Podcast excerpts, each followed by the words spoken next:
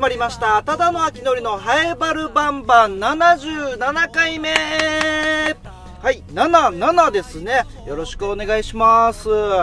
やっぱりもうこの話ですよね。先週ありました。11月1日に、えー、放送されました。ラジオ沖縄の特番。特別番組「それいけ民謡酒場」えー、無事終了しました。お聴きいただいた皆様ありがとうございました。いや僕がねあのリポーターでリポーターとして花の沖縄市に行きましてそちらの民謡酒場を、え、リポートしてきたんですけどもいやー盛り上がりましたね。スタジオではね、津波真一さんと三川さんがメインパーソナリティとして、えー、いましてそれでもういろいろ中継とかしてねやって僕は2軒行ったんです。沖縄市の民謡酒場のあの沖縄市余木にあるグランメールリゾートの、えー、近くにあります絹の家、え、津波光栄さんのお店ですね。絹の家。そして、えー、中野町にあります、えー、南田浜ヨヘン愛子さんのお店。南田浜の2カ所行ってきたんですよ。いや接しましたね。もう民謡酒場にどっぷりと使っちゃいましたよ。まず、まあ、1軒目ですね。まず1軒目が津波光栄さんの絹の家。もうねお店入った時から世界がブワーッとなんか違う世界に来たかのような本当にこの中門があるんですけど門があって木の板に「絹の家」って書いてあってで中に入るともう世界が一気に広がって「あのー、千と千尋の神隠し」の世界観。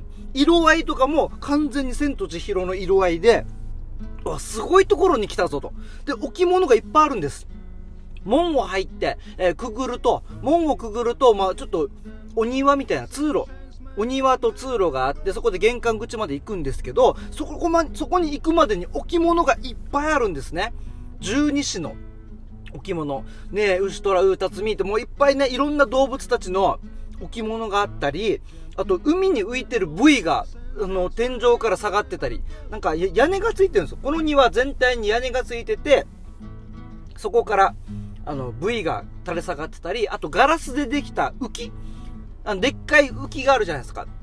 でっかいガラスでできた、なんか、えー、っと、もう沖縄料理屋さんとかでも見るんですかね。海鮮料理とか扱ってるお店だったらよく見ると思うんですけど、網に、網に包まれたでっかいガラスの浮きとかがあったりして、かと思えば、サーフボードが飾られてて、そのサーフボードの横に雪だるまが置いてたり、もう季節感がもうめちゃくちゃ。サーフボード、雪だるま、トーテムポールと、もう本当にいろんな、まあ、骨董品って言えばいいんですかね。まあ、骨董品みたいなものがたくさんあって。で、カチャッと開けると、中もね、中ももう骨董品がたくさんもう動物もいっぱいいますし、で、いろんな国の置物が置かれてて、わ、すごい世界だなぁと思って。で、そこで、あの、ワンちゃんもいるんです。小型犬のね、あの、パピヨンが、白黒の、パピヨンがいて、で、光栄さんにも挨拶して、あよろしくお願いします。あ、犬飼われてるんですね。あ、そうそうそうです。名前なんて言うんですか ?J って。あ、J! あ、J ってアルファベットの、そうそう、J って言うわけさ、みたいな。本当は、ジローって名前付けたかったらしいんですよ。このパピヨンね。ジローって名前付けたかったらしいんですけど、光栄さんの次男が、名前がジローらしくて、それだとジローかぶりするから J にしたっていう。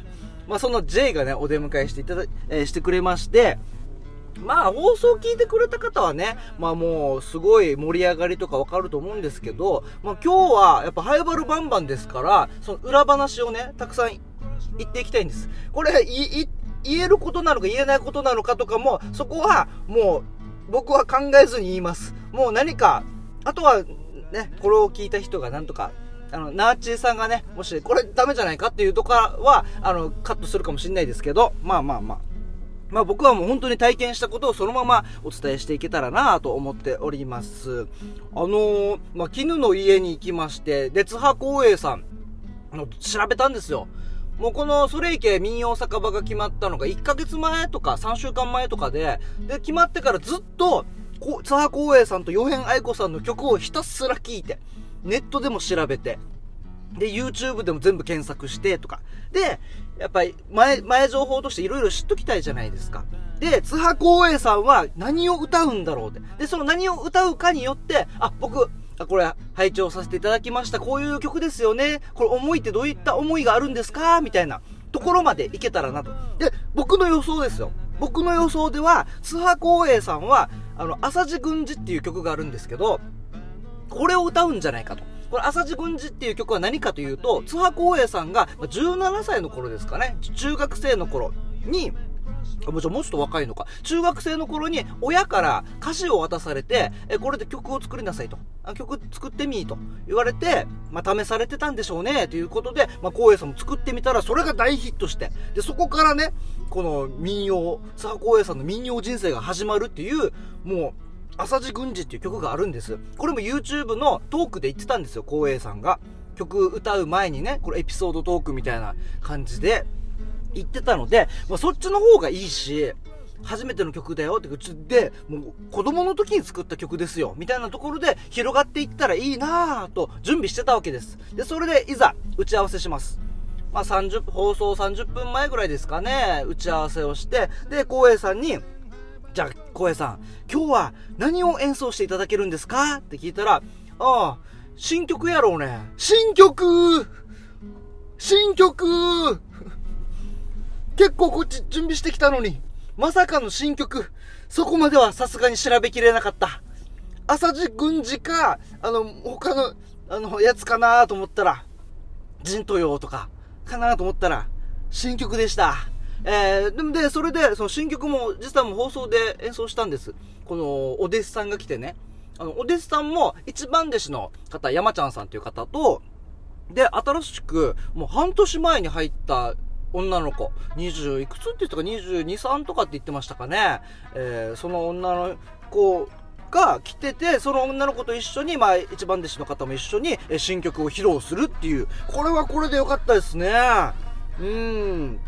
あの、恋ちぶみっていうね、恋のつぼみ恋ちぶみっていう曲でしたけども、あのー、津波光栄さん、やっぱ過去の曲とか全部聞いて、聞いたんですけど、恋愛系のお話が多いですね。うん。今年いくつって言ったか、70前半ぐらいって言ってて、うん。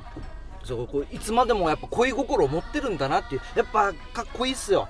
もう見た目もすごいセクシーさもみもうなんかなんか湧き出てるし。いやーよかったですね。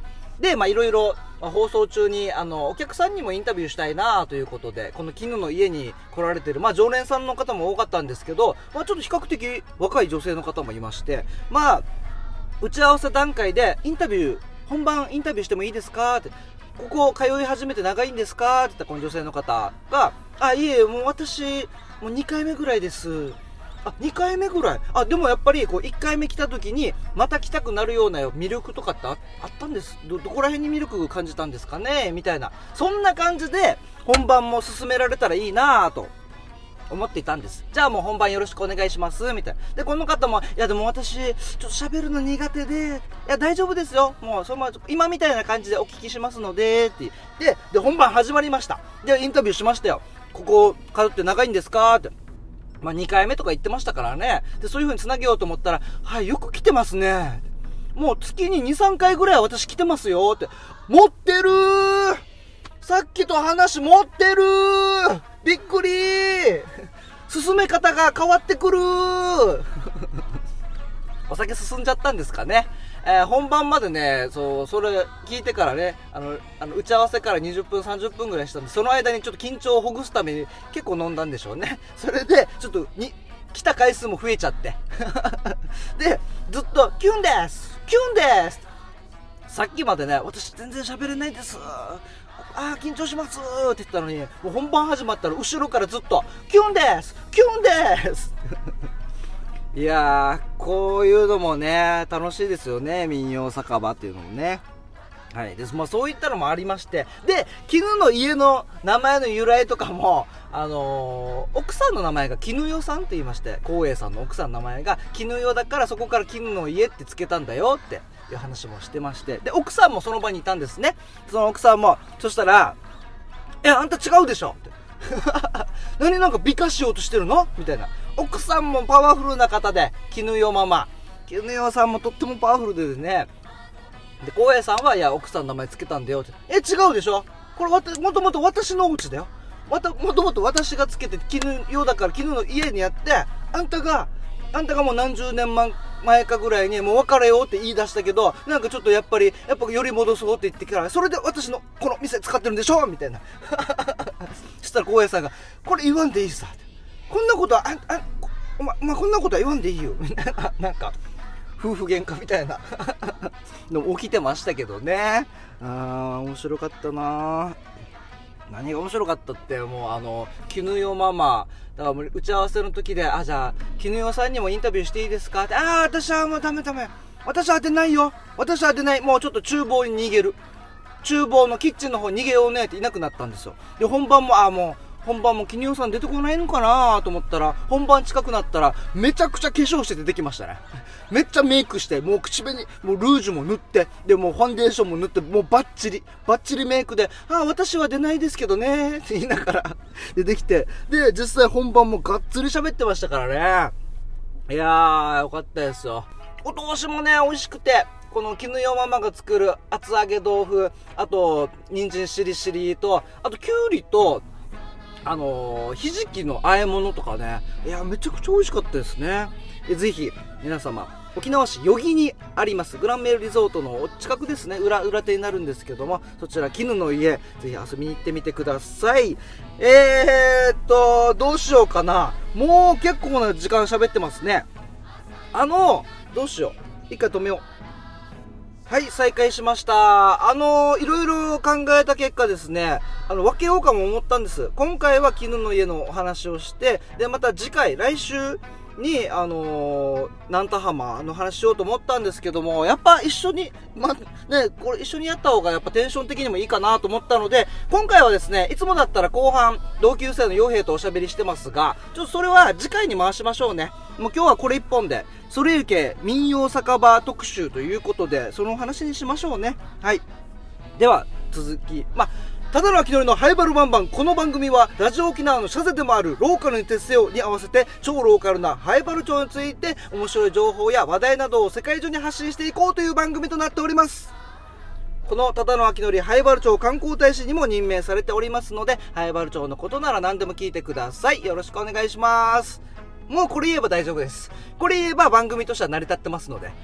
でも今日は全部沖縄市の話しますけどね。はい。引き続き、続いてでは、続いてはですね、それ池民謡酒場、え2軒目が、四辺愛子さんのお店、南田浜ですね。中野町にあります、南田浜ですけども。いやー、こちらもね、もう入った瞬間からね、広いんですよ、まず南田浜って。あの、25メートルプール、もうすっぽり、はい、行ける、入るぐらいのお店で、もう広いんです。で、そこにもうお客さんがもうたくさんいまして、あれ平日ですよ。平日水曜日のもう夜なのに、ほんと80名とか入って、もだからほぼほぼパンパンぐらいの感じでお客さんも入ってまして、もう盛り上がってるわけですよ。僕らがもう着いた到着した頃には、もう予編愛子さんがもう演奏してて、あラジオ沖縄さん到着しました。皆さん、これからラジオありますよ。ラジオ沖縄さんちょっと待っててね。まだ演奏の途中だからね。あともうちょいしたら渡そうね。っていうような。本当にパワフルな方ですよね。で、あのー、いろいろ話を聞いて、でも、愛子さんもいろんな思いありますから、あのー、まあ、まあ、チムガナサ節はやりたいと。で、チムガナサ節も最後はエンドレスでやりたいっていうの。まあ、放送聞いた方はわかると思いますが、もうエンドレスでやりたいっていうから、あじゃあ、それで行きましょう。それ、絶対そっちの方が盛り上がりますよっていう話をして、で、僕の今回のですね、あのー、なんて言うんでしょう、今後の改善点と言いますか、あ、そう、そうだなと思ったのが、放送中にね、まあ、こうやってパワフルですから、愛子さん。愛子さんパワフルなんで、こう曲の間とかで、やっぱり、愛子さん、とってもお元気ですね、って言ったんです。そしたら、愛子さんが、はい、そうですね、お、元気ですね、って言って、ちょっとおに引っかかってる愛子さんがいて、あれ？と思って、ちょっと尺に、ちょっと触っちゃったかな？みたいな。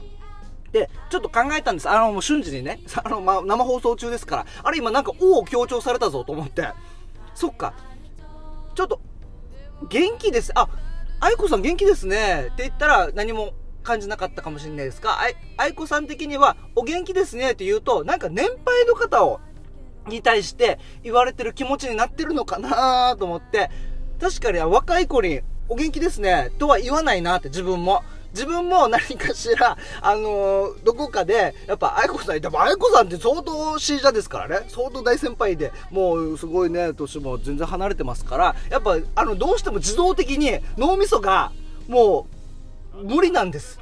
O をつけずに元気ですねっていうのがちょっと無理になってて。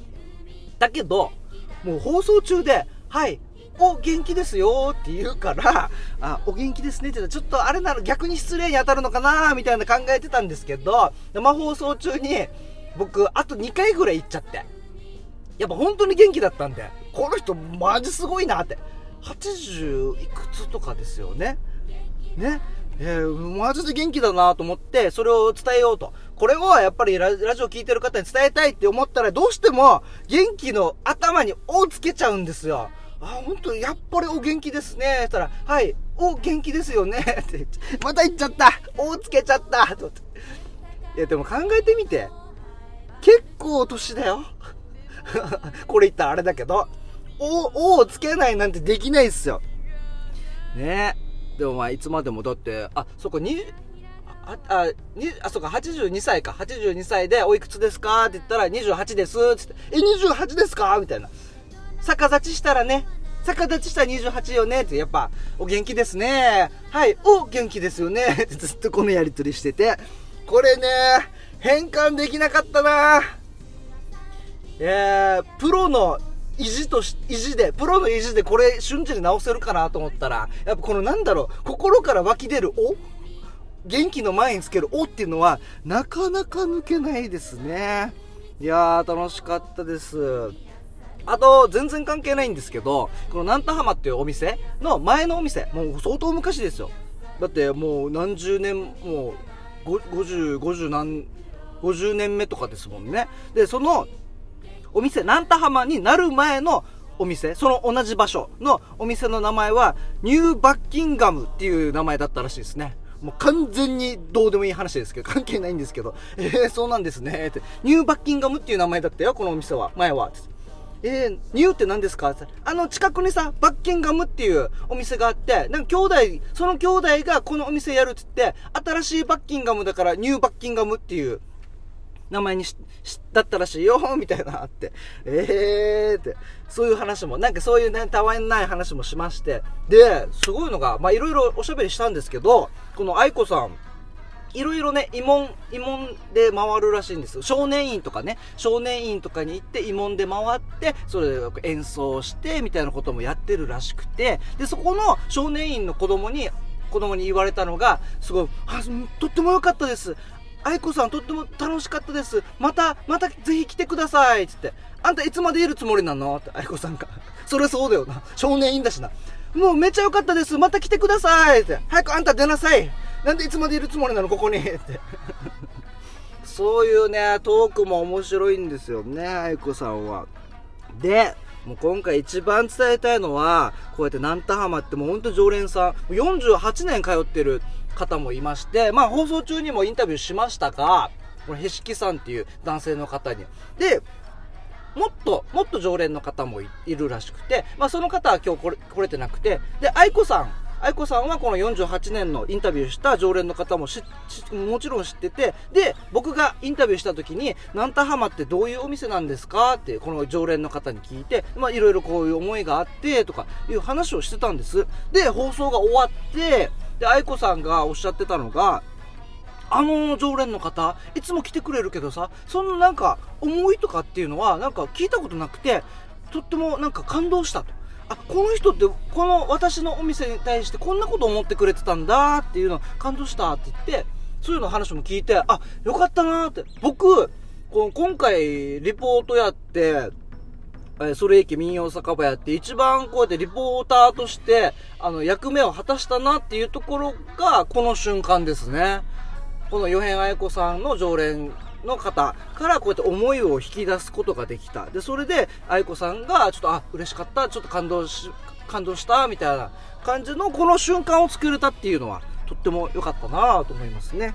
もうぜひぜひ、あの、1件目で話した、あの絹の家津波光栄さんの絹の家もそうですけどもこの四辺愛子さんの南田浜もうめちゃくちゃいい場所でしたのでねえー、ぜひ皆さん遊びに行ってみてください。これはやってほしいですね。ナーチさんやりましょう。それ駅民謡酒場。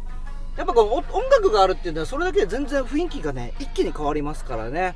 今度はどこに行きましょうか。沖縄市に行ったからね。どこかあるのかな。